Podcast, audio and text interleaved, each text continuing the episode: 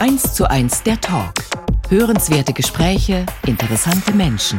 Montag bis Donnerstag um 16 und 22 Uhr, Freitag und Sonntag um 16 Uhr und Samstag um 22 Uhr. Rolf Beusen ist heute mein Sonntagsgast. Einer der großen, der ganz großen Schauspieler in Deutschland, geliebt und geachtet auf den Theaterbühnen.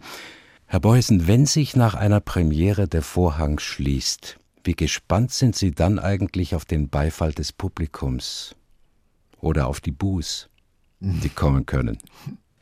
Natürlich, sehr gespannt ist man darauf. Besonders wenn man sich nicht ganz sicher ist, ob es erfolgreich gewesen ist oder nicht. Das äh, ist ja manchmal bei Uraufführungen der Fall. Aber wenn man also einen großen, sagen wir mal, Klassiker gespielt hat und äh, man hat ernsthaft dran gearbeitet und hat eine ernsthafte Einstellung dazu, dann tangiert es nicht so sehr, weil äh, man dann nicht sich mehr beeinflussen lässt. Ein wenig Angst? Ein wenig Angst natürlich. Angst haben wir immer. Zu Gast bei Christoph Lindenmeier. Rolf Beusen, Schauspieler. Und ich freue mich, Herr Beusen, dass Sie heute hier in 1 zu 1 sind. Sie verkörpern japanische Ideale. Vor wenigen Tagen sagte eine ihrer Kolleginnen, die zwischen in Berlin lebende Schauspielerin Cornelia Boje, die mit ihnen nicht auf der Bühne stand, aber zur gleichen Zeit am Schauspielhaus in Hamburg engagiert war. Sie sagte mir, Rolf Beusen steht für Stille, für Kontemplation, für Schönheit und Strenge. Was sagen Sie zu dieser Personenbeschreibung? Das äh, geht mir wie Öl runter, wie man so sagt. Also natürlich, das finde ich sehr schön, was sie da gesagt hat. Und sie hat es wohl auch ganz richtig, ein bisschen richtig getroffen. Ich will mich da nicht selber loben, aber weil sie von Stille gesprochen haben, für mich von ganz großer Bedeutung sind die Pausen. Ich finde, gerade in der Pause entsteht die Spannung. Nicht, wenn man immer dauernd brappelt und brappelt und brappelt, da entsteht gar nichts. Aber wenn man die Pausen richtig setzt, dann hat man die Spannung dessen, was man sagt. Haben Sie immer schon so gedacht? Nein, natürlich nicht. Natürlich nicht. Wer jünger ist, ist ungeduldiger. Man ist ungeduldiger und man ist, man meint, das Temperament sei es und es sei das sich hineinstürzen in Gefühle, das meint man als junger Mensch immer. Das ist nicht mehr meine Meinung. Lassen Sie uns nicht über das Theater reden. Wir reden über das Radio, das Medium Rundfunk. Sie haben seit Jahrzehnten auch für den Bayerischen Rundfunk in Produktionen mitgewirkt, in Hörspielen, in Lesungen. Hören Sie selbst eigentlich Radio? Als ich in Bochum engagiert war, hatte ich gar kein Fernsehen. Da hatte ich nur Radio. Das hatte mir mein Vater, glaube ich, geschenkt. Ein großes Radio und wir hörten jeden Abend Radio. Und als Kind sowieso. Ich weiß noch, dass mein Vater, der zwei Kästen in seinem Schrank stehen hatte, an denen er herumdrehte und einen Lautsprecher extra, und da ging ein fürchterliches Gepfeife in dem Lautsprecher los. Hui, hui, hui, ging das immer. Und dann kam plötzlich ganz leise eine Stimme. Und dann sagte er, das ist Paris. Da hat er irgendwo einen Sender aus dem Ausland. Also wir hatten in meiner Familie, in der ich aufgewachsen bin, überhaupt kein Fernsehen. Gab es ja noch gar nicht. Und nur Radio. Es gibt Menschen, die hören Stimmen im Radio und merken sich eine Stimme lebenslang. Mir selbst sind heute viele Stimmen noch präsent, von Peter Lühr, von ja. vielen anderen großen ja. Figuren. Ja. Wie war das in Ihrer Jugend? Gab es auch Stimmen für Sie, die Sie geprägt haben durch das Radio? Oh ja, natürlich, natürlich. Es gab zum Beispiel eine für mich unverkennbare Stimme, war die von Emil Jannings. Das war unglaublich. Oder auch Werner Kraus. Das waren so meine Idole, als ich junge war. Und später dann Fritz Kortner. Und später Fritz Kortner, der eine eigenartige Art zu sprechen hatte. Auf meinem Schreibtisch liegt eine CD, ein Hörbuch, das noch nicht ausgeliefert ist. Sie haben das Nibelungenlied gelesen. Sie haben große Abende in München gehabt, in den Kammerspielen, die Ilias von Homer. Herr Beusen, worauf kommt es an, wenn Sie nur die Stimme haben, nicht die Bühne, nicht das Kostüm, nicht den Hintergrund? Das ist wie im Radio. Sie können eine Rolle nur wahrnehmen durch Ihre Stimme. Nicht nur durch die Stimme, auch durch den Rhythmus und durch die Grammatik, so komisch das klingt. Und für mich ist das das Herrlichste, was es gibt. Ein Bild entstehen zu lassen, nur aus der Sprache. Das ist für meine Begriffe der Gipfel. Und dazu gehört eine gewisse Distanz zu dem, was man liest. Und es gehört dazu eine Empfindsamkeit, eine, eine Sensibilität, die ich hoffe nur zu haben. Ich kann das ja nicht von mir selber behaupten. Und aus der Sprache muss bei den Menschen, die zuhören, das Bild entstehen, das die Sprache beschreibt. Die müssen getroffen werden in ihrer Empfindung und die müssen das Bild entstehen sehen vor sich, meinetwegen wie zum Beispiel Hektor um Troja dreimal herumgeschleift wird. Das müssen die sehen. Und das muss man versuchen hinzukriegen, dass sie es sehen. Und das kann man nicht durch Aufregung und durch, durch, sondern das kann man halt nur durch richtiges Schildern. Das heißt also an der richtigen Stelle die richtige Pause zu setzen. Das heißt nicht schön zu sprechen, es heißt aber rhythmisch zu sprechen. Und es heißt sich von der Sprache tragen zu lassen. Dann könnte das immer gelingen. Das ist so meine Auffassung vom Vorlesen. Es gibt ja eine Meinung, die immer populärer wird, bis in unsere eigenen Medien hinein. Menschen würden heute gar nicht mehr zuhören können. Sie haben eine völlig andere Erfahrung gemacht mit Ihrem Publikum. Ja, das äh, muss ich zugeben, obwohl das sehr eitel klingt, das will ich aber damit ja nicht sein. Die Lesungen, die ich gemacht habe, die waren immer ausverkauft. Und man hat mir erzählt, dass draußen Leute noch so mit so einem Zettel standen, suche Karte. Das heißt ja nicht, weil ich es lese, sondern es heißt, weil das Bedürfnis, diese alten Legenden und Sagen zu erfahren und, und mitzuhören, ganz groß ist. Ganz groß ist das Bedürfnis.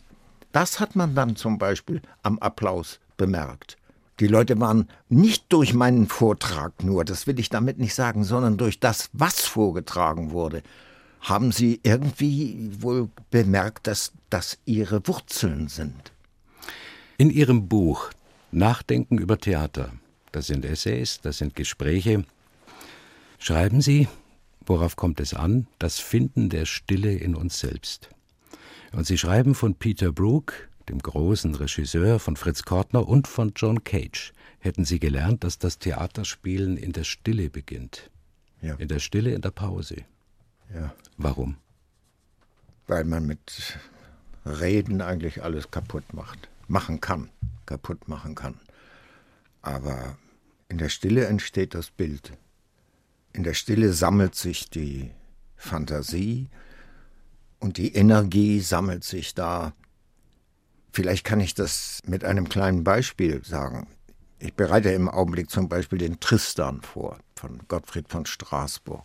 Und da gibt es eine Szene zwischen dem Elternpaar von, das ist die Blanche Fleur und Rivalon. Das werden dann die Eltern von Tristan. Die lernen sich kennen. Ich will nicht diese ganze Geschichte erzählen. Und die reden sich immer mit ihr und euch an, sind sehr höflich und äh, sehr ritterhaft eher. Und sie merken, wie sie sich durch ihre Blicke merken sie, dass sie sich so wahnsinnig sympathisch sind. Und dann entsteht das steht nicht drin, eine Pause, aber das meine ich, dann habe ich eben eine Pause gemacht, weil ich das für so wichtig halte. Und nach der Pause sagt die Blanche Fleur ganz plötzlich, du lieber Freund, Gott segne dich. Ja, wissen Sie, als ich das gelesen habe, dann bin ich fast vom Stuhl gefallen, weil mehr kann man über Liebe nicht mehr aussagen. Sie hat sich ihm einfach hingegeben. Das muss man eben durch eine Pause vorbereiten, so etwas. Das muss ja nicht eine Riesenpause sein aber eine Sammlungspause. Und die Leute müssen merken, dass jetzt etwas kommt, etwas spannend. Und dann sagt sie so einen einfachen Satz, wo sie sich vorher immer gesiezt haben und geäucht haben. Rolf Beusen, der Schauspieler, heute in 1 zu 1 dem Talk am Sonntag mit Christoph Lindenmeier. Herr Beusen, wir gehen zurück in das Jahr 1990. Die Stimme im Schrank, ein Hörspiel von Raymond Federman. Eine traumatische Jugenderinnerung. Versteckt im Schrank war er mit 15 Jahren. In Paris, im Wandschrank. The Voice in the Closet ist der Originaltitel und wurde damit von den Eltern bewahrt vor der Endlösung der Vernichtung im Holocaust. Mhm. Erinnern Sie sich noch an diese Hörspielproduktion?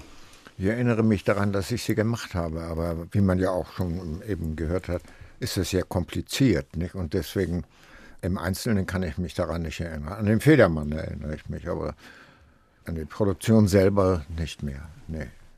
Mario Adorf hat mir in einem Interview mal gesagt, die schönste Zeit für ihn sei die Zeit gewesen, als man vormittags im Bayerischen Rundfunk im Sender produziert habe, Hörspiele, Lesungen und am Nachmittag probiert habe den Kammerspielen. Ging es Ihnen auch so? Also das, das muss sehr lange her sein, denn ähm, man hat vormittags probiert und höchstens nachmittags Funk machen können. Denn die Proben fangen ja um 10 Uhr an. Das ist irgendwie, äh, hat er da falsche Erinnerung gehabt oder so. Ähm, er war übrigens in der ersten Produktion, in der ich überhaupt hier in München war, hat er mitgemacht. Das war Macbeth. Mario Adolf noch ganz jung? Ganz junger Kerl. Er hat eine stumme Rolle gespielt. Er war noch auf der Schule. Wie geht das? Ja, hat einen, wie nennt man sowas, einen, äh, nicht Henker, aber so einen Komplizen, der die Leute also massakrierte und umbrachte. Da gibt es doch den großen Mord beim Macbeth an der Familie von Macduff. Dazu gehörte er. Er ist immer dieser, dieser Schurkenrolle etwas treu geblieben. Aber wir ja, wollen ja. nicht über Mario Adolf, wir wollen wir wollen ja, über ja. Sie reden, ja. aber erst nach einer kurzen Pause. George Benson on Broadway, ein Musiktitel, der manche Träume beinhaltet. Broadway, New York. Waren Sie mal dort? Nee, nie. nie. Sehnsucht nach dem Broadway? Nee, nee. Nach Amerika habe ich überhaupt keine Sehnsucht. Nein, nein, das kann ich ganz ehrlich sagen. Nach Amerika habe ich keine Sehnsucht. Wenn nicht Sehnsucht, na, Sehnsucht ist auch zu viel gesagt. Wenn ich gerne mal irgendwo wieder hinfahren würde, dann wäre das Paris und das wäre vielleicht auch London oder so, das vielleicht schon. Eins zu eins der Talk am Sonntag. Heute mein Gast, der Schauspieler Rolf Beusen. Herr Beusen, von Ihnen habe ich einen Text gefunden, der mich total verblüfft hat. Sie haben geschrieben, wir sind nicht die Spaßmacher des Zeitalters. Wir sind nicht die moralische Instanz der Nation, das ist der Bundespräsident. Wir sind nicht die Ratgeber der Ratlosen, wir sind selber ratlos. Wir sind nicht die besseren Politiker, obwohl dazu wahrscheinlich nicht so schrecklich viel gehört. Wir sind nicht die Besserwisser und nicht die Schulmeister unserer Mitmenschen. Sie meinen damit das Theater, Sie meinen die Funktion des Theaters und der Schauspielerinnen und Schauspieler. Sie sagen in diesem Text, wir sind blinde Wanderer auf den Trümmerfeldern der Hoffnungen und der Sehnsüchte. Und manchmal ertasten wir etwas, das seinen Glanz noch nicht verloren hat. Schillers Theater als moralische Anstalt erledigt? Ob man das so schnell sagen kann, weiß ich nicht. Das glaube ich kaum. Als moralische Anstalt, das Wort Moral ist da ein bisschen schwer. Als eine Anstalt, die dem Menschen aber ihr eigenes Bild vor Augen hält und sagt, so seid ihr, er hat sie bis heute nicht mehr. Und das ist ja auch eine gewisse Art von Moral. Und diese Funktion hat das Theater sicher behalten. Aber wir können den Menschen nicht von oben, da wo wir spielen, verändern. Wir können ihn nicht erziehen. Ich finde es auch ganz schrecklich, wenn von der Bühne so, man merkt, da kommen so Erziehungsfloskeln mit so mit runter oder die Haltungen sind so erzieherisch. Das finde ich ganz schrecklich. Besserwisser, wie ich gesagt habe. Das sind wir ja nicht. Mhm. Wir wissen es auch nicht. Muss Theater Spaß machen? Sie haben sich in Ihr Buch gegen ein Spaßtheater ausgesprochen. Da hat Kortner schon drüber geantwortet und er hat gesagt, also Spaß, das macht mir keinen Spaß, es ist nur mühselig. Manchmal merkt man das nicht in den Inszenierungen, an denen Sie beteiligt sind, aber gelegentlich merkt man die Mühsal. Ja, ja, ja, ja. Mein Kollege Thomas Holzmann, mit dem ich seit 26 Jahren nebeneinander sitze, wir haben uns kürzlich mal unterhalten und äh, sagte, mein Gott, da hatten wir so eine Vorstellung, die wohl etwas lang, länger gelegen hat. Da habe ich zu ihm gesagt, mein Gott, ist das heute eine Mühsal. Und da hat er gesagt zu mir, das ist immer eine Mühsal. Und da hat er recht. Und trotzdem sieht man sie oft im Theater, aber auch in Konzerten.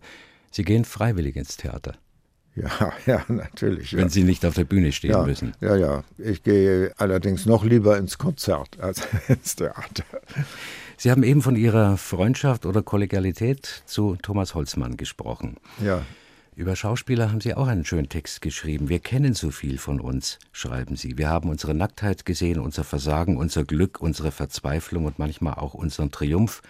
Wir kennen die Farbe unserer Augen, unseren Geruch und die Geduld des Zuhörens.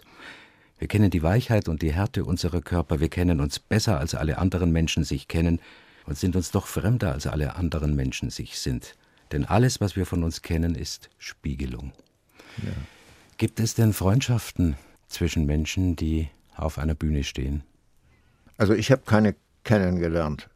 Ich habe einen einzigen Freund, äh, den ich also noch als Freund bezeichnen könnte, den ich zwar auf der Bühne kennengelernt habe, aber das war gar kein guter Schauspieler. Der ist auch abgegangen vom Theater und ist jetzt Direktor bei Daimler-Benz. Also so, das ist ganz was anderes. Aber woran Freundschaft. Liegt, woran liegt diese Distanz, dass Sie auf der Bühne eben so nahe sind, alles von sich kennen und wissen, und danach geht man auseinander? Das ist schwer zu beantworten, weil das ist eine wirkliche Frage, die man untersuchen müsste. Wahrscheinlich ist die Distanz auch eine Rettung man muss wissen, dass es ein Spiel ist und dass es nicht echte persönliche Empfindung ist, sondern dargestellte. Deswegen die Distanz, die man haben muss zueinander. Andererseits ist man sehr intim körperlich manchmal. Das ist eine schwierige, schwierige Position, die der Schauspieler da hat. Er, er muss überzeugend nach unten wirken, aber man braucht ja nur mal an Liebesszenen zu denken darüber hat ja schon Diderot geschrieben, nicht, glaube ich, der mit einem Freund zusammen im Theater war und da war eine große Liebesszene zwischen einem spielenden Ehepaar. Die waren auch verheiratet. Da sagte er, ach, das ist ja toll. Da hat er gesagt, wenn Sie wüssten, wie die sich hassen, privat. Also das sind zwei verschiedene Welten. Mhm. Sie beschreiben eben die volle Existenz im Spiel auf den Brettern, die die Welt bedeuten, für viele Menschen, nicht für alle. Wie lange brauchen Sie denn nach einer Premiere, nach einer Vorstellung, bis Sie im wirklichen Leben ankommen? Was machen Sie nach einem Theaterabend? Also nach einem normalen Theaterabend fahre ich nach Hause, ganz einfach. Und nach der Premiere haben wir ja meistens eine, eine sogenannte Premierenfeier. Das ist nun mal so am Theater. Man ist froh, dass man das los ist, einmal jedenfalls. Manchmal betrinkt man sich, manchmal auch nicht. Das ist je nachdem, wie, wie man gelagert ist. Sind Sie süchtig danach, die Kritiken zu lesen nach einer Premiere? Nicht unbedingt, jedenfalls nicht von allen. Es hat immer Kritiker gegeben, wo ich gedacht habe, ich bin gespannt, was der wohl schreiben wird. Das gibt es immer. Aber nicht allen. Wenn man dann nämlich manchmal so einen Kritiker dann kennenlernt und dann fragt man, mein Gott, naja, was der nun schreibt, ist mir nun auch wirklich wurscht. Also das, äh, das ist nun mal so. Ich habe Sie gefragt, was Sie nach einer Vorstellung machen. Was machen Sie denn unmittelbar vor Beginn einer Aufführung, in den letzten Minuten? Da gibt es so fast Abschiedsszenen, dass der Inspizient Sie noch umarmt. Toi, toi, toi. Ja. Ja, das habe ich ja beschrieben irgendwo ja. auch. Ja, ja, das ist aber schon im Theater. Die Vorstellung beginnt bei mir vormittags. Das ist so. Wenn ich Vorstellung habe, gibt es an dem Tag nichts als die Vorstellung. Vormittags mache ich den Text. Immer. Auch wenn ich sie schon hundertmal gespielt habe. Mache ich den Text, gehe den Text durch, damit ich weiß, dass ich das einmal wieder gesagt habe und das schützt nicht vor Löchern die man auch am Abend haben kann. Das kann man nicht sagen, aber sie sind dann leichter zu überspielen, das schon. Das ist der Vormittag und dann halte ich einen Mittagsschlaf und dann trinke ich einen Tee und dann gehe ich ins Theater, möglichst früh. Ich bin sowieso immer eine Stunde vor der Vorstellung im Theater. Sie waren auch heute bei unserem Gespräch eine halbe Stunde zu früh ja, im Funkhaus. Ja, ja, ja. Naja, ich komme lieber zu früh als zu spät. Und vielleicht guckt man noch mal die eine oder andere Stelle an, da, wo man weiß, es gibt ja immer so Stellen, die es so in sich haben. Und so geht es dann. Und dann und wann während der Vorstellung kommt ein Bu. Irritiert Sie das? Während der Vorstellung habe ich es noch nicht erlebt. Ganz ehrlich sage ich das. Ich habe es noch nicht erlebt, dass während der Vorstellung, dass am Schluss einer Vorstellung es mal ein Buch gibt, das äh, kann man nicht ausschließen. Das ist ja auch mal das gute Recht von den Leuten unten. Haben Sie Lampenfieber, bevor Sie auf die Bühne gehen? Ja, das lässt nicht nach. Man bewältigt es vielleicht leichter, aber es ist schon ein, ein, ein seltsamer Vorgang dieses sich auszustellen da oben auf den Brettern da, das ist schon natürlich ein. Und je älter man wird, umso eigentlich umso unangenehmer wird es. Nicht? Man, man hat ja nun schließlich mal genug davon, sich immer wieder hinzustellen. Und. Wenn ich mich richtig erinnere, standen Sie im König Lear nackt auf der Bühne. In einer ja, kurzen ja, ja. Szene. Aber das ist äh, hatte nichts mit diesem modischen Nackt zu tun, wie es heute so häufig der Fall ist. Das war nach langen Proben, die wir gehabt hatten, habe ich zu Dorn gesagt, weißt du, ich glaube hier an dieser Stelle muss er sich ausziehen. Da steht im Text drin, reißt sich die Kleider vom Leibe. Und das muss man einmal tun. Haben Sie da Mut gebraucht? Ja, schön ist sowas nicht, nicht? Das ist klar. Es hat auch dann nicht zu lange gedauert. Dann kam dann einer und hat mir dann, der Kent, der den Kent spielte, das war der Klaus Ebert, hat mir seinen Mantel umgelegt. So. Aber es sind existenzielle Vorgänge. Dann lasse ich es gelten, dass einer sich die Kleider vom Leibe reißt. Das ist, glaube ich, in der Szene gewesen, in der Heide irgendwo, ja. Ja, Sie sind ein, ein Verächter, ein Kritiker einer modischen Obszönität im Theater. Ja. Sie haben aber irgendwo mal gesagt, Obszönität im Theater muss sein, dann, wenn es um existenzielle Fragen geht. War das ein solcher Moment? Das würde ich schon sagen, ja. Das würde ich schon sagen. Obszönität, obszön heißt ja ob von der Szene, ob. Also eigentlich gehört es nicht auf die Szene, nicht obszön. Aber um das einmal zu zeigen. Die Leute sind in dieser Szene, wo ich das gemacht habe, sind die ja auch ganz erschrocken. Die haben wie erstarrt gesessen, dass da plötzlich dieser olle Kerl da oben sich die Kleider vom Leibe reißt. Da waren Sie schon über 80. Ich weiß es nicht mehr so genau. Ich glaube schon, ja. Weil wir über Erinnerung reden. Was ich von Ihnen unbedingt wissen muss, wo lernen Sie eigentlich Ihre Texte auswendig? Zu Hause. Ich lerne sie zu Hause. Ich habe äh, meinen Raum, in den ich mich dann zurückziehe, wenn es sein muss. Das ist kein großes Problem mehr. Äh, früher war das schlimmer. Äh, heute nicht mehr. Wir haben sehr lange Probenzeiten.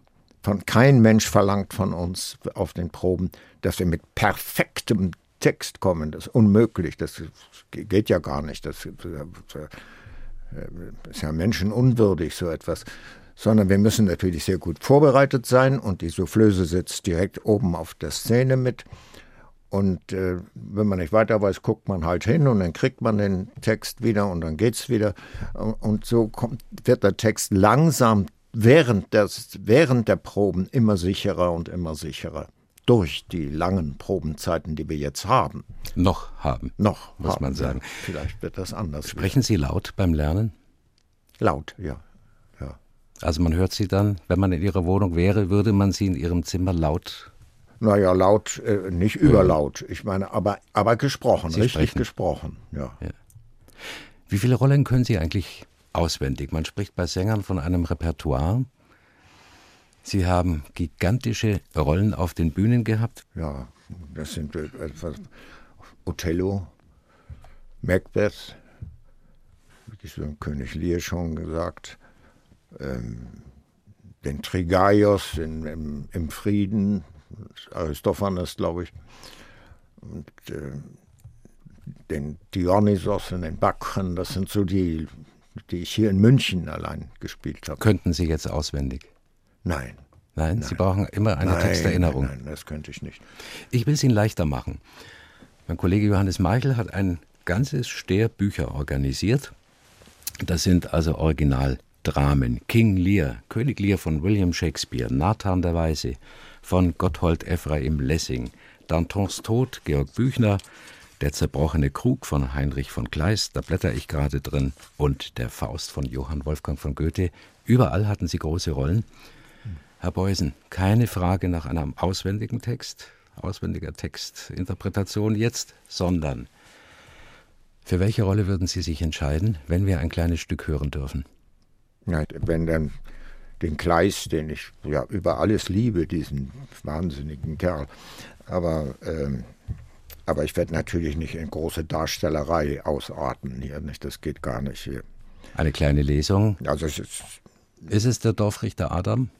Ja, der Walter hat gerade, ist gerade zu Besuch gekommen und um die Rechtsprechung zu überprüfen und hat gesagt, was er davon hält, wie er das meint. Und der Adam, der ja dann mehr so nach dem Gefühl recht spricht, der sagt dann zu ihm, ja, für war so edle Denkart muss man loben. Rolf Beusen, mein Gast heute in 1 zu 1, dem Talk am Sonntag. Herr Beusen, Ihr Vater war Schiffsingenieur in Flensburg, ging von Flensburg nach Hamburg. Sie selbst machten zunächst mal eine kaufmännische Ausbildung. Und dann kam der Krieg. Und ich habe in einem Ihrer Texte eine Erinnerung gefunden. Sie schreiben, der Mann, der damals entlassen wurde, gemeint ist nach dem Krieg, muss mit diesen Bildern leben. Er wird sich vergebens fragen, warum er das muss. Er wird sich vergebens fragen, warum die, die heute so jung sind, wie er damals war, nicht wachsamer sind. Sie beschreiben Bilder einer verlorenen Menschlichkeit. Sie erinnern an Partisanenerschießungen. Ist das Autobiografie? Ja, natürlich. Und äh, nicht nur die eigene, sondern ich, ich, das geht ja aus dem letzten Satz hervor, äh, habe ich eben gedacht, dass man politisch sehr aufpassen muss, dass so etwas nicht nochmal wieder passiert. Das war zwar nicht direkt eine parteipolitische Äußerung, aber eine, äh, ich meine, man, ich meine die politische Wachsamkeit. Die politische und die Geistige gehört dazu. Wenn das Verantwortungsgefühl für, für, für, das, für die Allgemeinheit nicht mehr vorhanden ist, dann rutscht man in die falschen Parteien. Ich habe das immer so verstanden, dass Sie sagen, ich möchte andere nicht belehren. Ich möchte aber dafür sorgen, dass sie wachsam sind. Ja, ja, ja, ja. Ja, belehren, also Belehrungstheater ist, das ist was Grauenhaftes.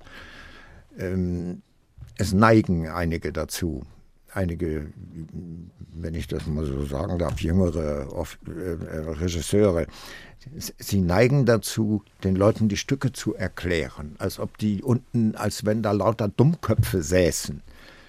Das, das äh, finde ich ganz schrecklich. Ähm, die Stücke wirken aus sich heraus schon genügend. Man muss die richtigen Stücke wählen, um sie zu spielen und um die Leute vielleicht zu beeinflussen. Und dann muss ein leerer Raum da sein, wie der Dramatiker Peter Brook sagt, aus dem ja. heraus sich ein Drama entwickeln kann. Ja, sicher. Die ja. völlige Leere. Und die wird gelegentlich oder wurde früher ganz stark zugestellt durch Bühnenbilder, bis Jürgen Rose mhm. kam und dann immer minimalistischer wurde und am Schluss nur noch die Brandmauer zeigte. Ja, Wann lernen Sie eigentlich ein Bühnenbild kennen für den Ablauf Ihrer Bewegungen auf der Bühne? Nur nicht so ganz früh, aber wir haben schon eine Vorstellung davon bei den Proben. Wir wissen schon, also das ist auch in den, wenn, wenn die Möglichkeit gegeben ist, also auch auf Probebühnen, wenn wir, wenn wir nicht auf der Bühne sein können, werden schon die Maße richtig hingestellt. Und wenn ein Schrank auf der Bühne sein muss, dann muss er natürlich da stehen. Haben Sie unter Bühnenbildern schon gelitten? Ich äh, überlege gerade.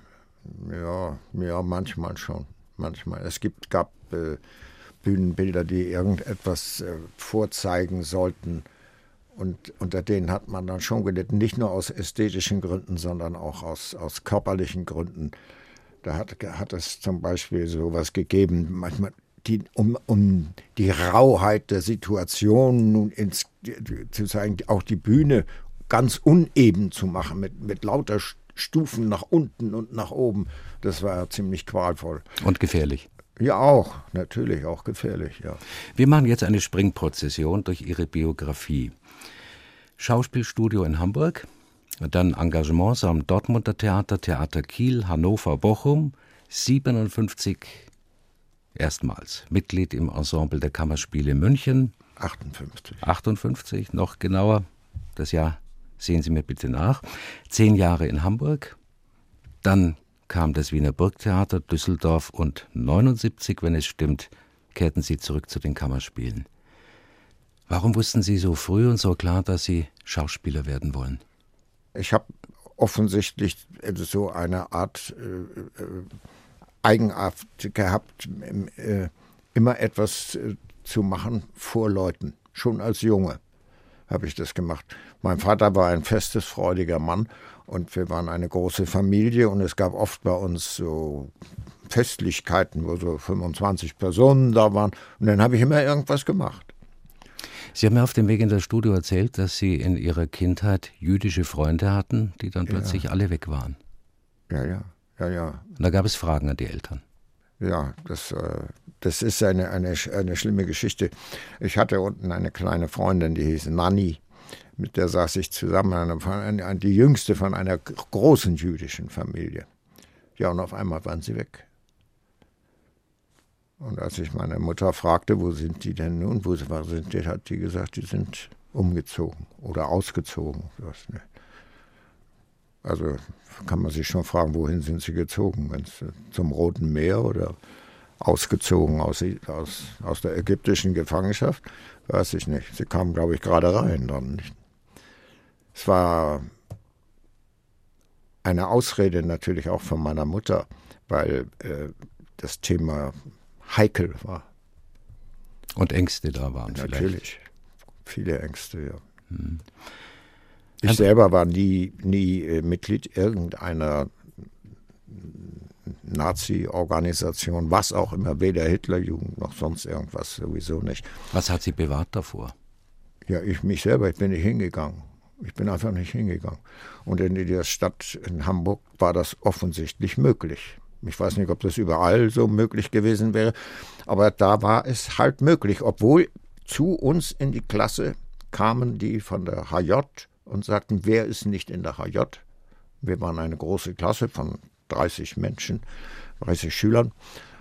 Dann stand immer ein kleiner, verwachsener Junge auf, der, der zufällig war er Katholik, und ich. Es waren die beiden einzigen, die nie drin in der und es wurde, wir wurden geschützt von unserem Direktor, so seltsam geschützt. Der schrieb dann ins Zeugnis, äh, müsste mehr sich den, den, der Gemeinschaft zuwenden oder so, so ein bisschen. Aber mehr nicht.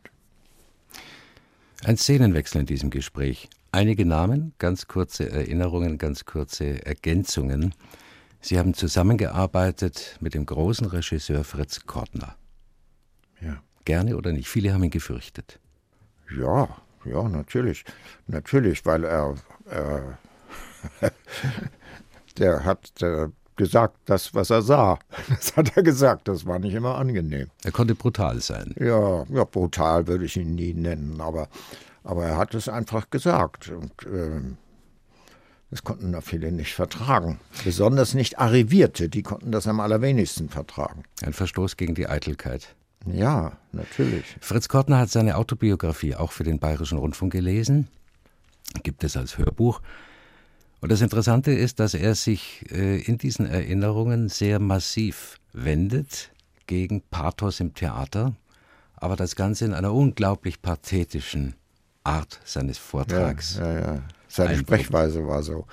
Das war, die, das war das Rudiment von früher, noch, was noch geblieben war nach seiner Emigration. Er ist ja dann nach Amerika emigriert und äh, ich glaube über die Schweiz nach Amerika, das weiß ich nicht mehr so genau. Und das, natürlich hat man damals anders Theater gespielt als nachher, wenn man wieder zurückkam. Aber worauf es ankam, das war ja nicht die Sprechweise, sondern die innere Haltung.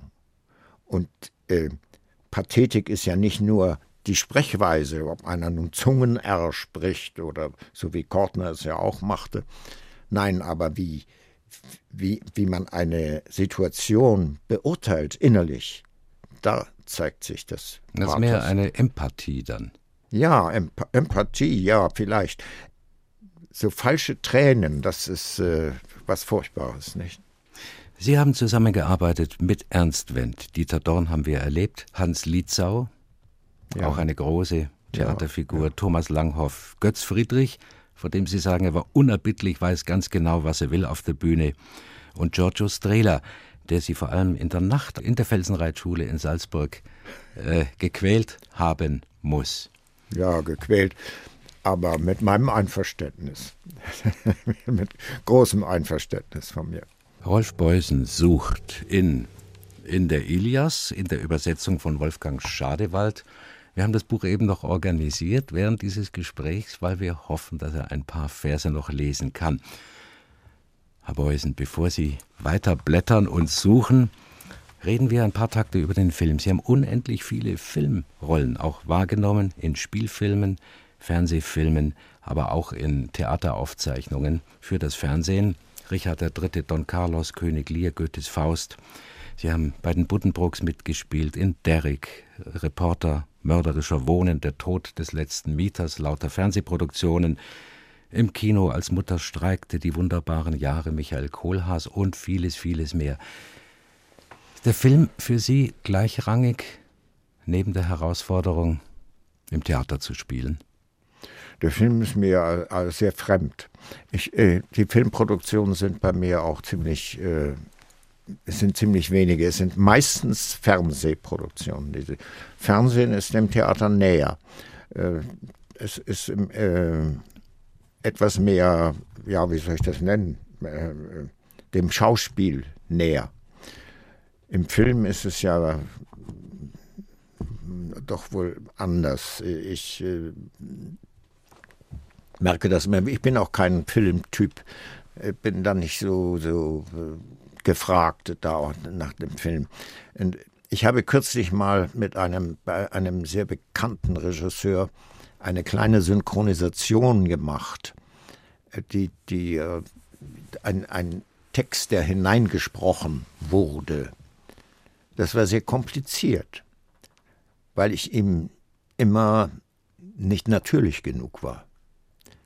Ich, ich verstehe das, weil das im, im, im Film ist, ist ja nun wirklich, äh, wird ja gesprochen wie auf der Straße mhm. sozusagen. Ich sage das mal in Anführungsstrichen. Und deswegen ist das also für mich nicht so, so sehr geeignet. Viele Menschen haben gesagt, Helmut Fischer, der Monaco-Franze, sei ein wunderbarer Darsteller gewesen, aber kein so ganz großer Schauspieler. Meinen Sie? Das kann ich nicht beurteilen. Ich kenne Helmut Fischer nur so habe ihn einmal privat kennengelernt. Ob er ein großer Schauspieler war, das weiß ich nicht. Er war ein sehr netter Kerl. Das weiß ich ja, das weiß ich wohl.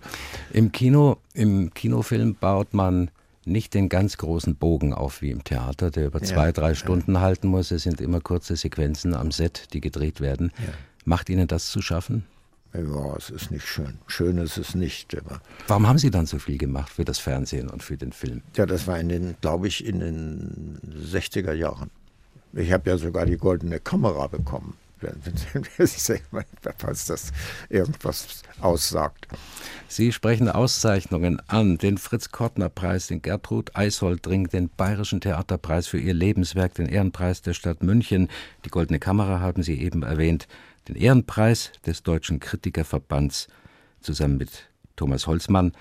Verdienstkreuze, Verdienstorden auch schon in der Sammlung? Ja, ja, ja. Was machen Sie ich damit? Glaube, Wann tragen Sie das? Ich, nee, nie, nee. Sind Sie Hanseat geblieben? Ich habe einen, einen großen Kasten, da liegt das alles drin. Es gibt einen schönen Satz von Ihnen, die Sprache ist tief wie das Meer. Der Schauspieler sollte die Sprache immer vor sich haben. Mhm. Ein wunderbarer Satz, aber was bedeutet er? Ja, man muss ja, wenn man einen großen Sprung macht, auch einen Anlauf nehmen. Das, man kann ja nicht aus dem Stand springen. Und so ist das mit der Sprache. Man muss die Sprache, das habe ich übrigens von Kortner gelernt. Man muss, man, man kann nicht so die Sprache so sprechen, als, äh, als hätte man das schon hinter sich als wüsste man das ganz genau, sondern man muss während des Sprechens muss man die Sprache bewältigen. Das ist damit gemeint. Das ist vielleicht, das meine ich mit vor sich haben. Nicht, äh, auch das habe ich schon hinter mir. Das heißt Arbeit beim Sprechen. Ständige ja, Arbeit beim Sprechen. kann man das so nennen, ja. ja das werden wir jetzt gleich noch in einem kurzen Auszug hören. Eins zu eins der Talk am Sonntag heute mit dem Schauspieler Rolf Beusen. Gastgeber war Christoph Lindenmeier. Herr Beusen, ganz herzlichen Dank, dass Sie sich so lange Zeit genommen haben für uns.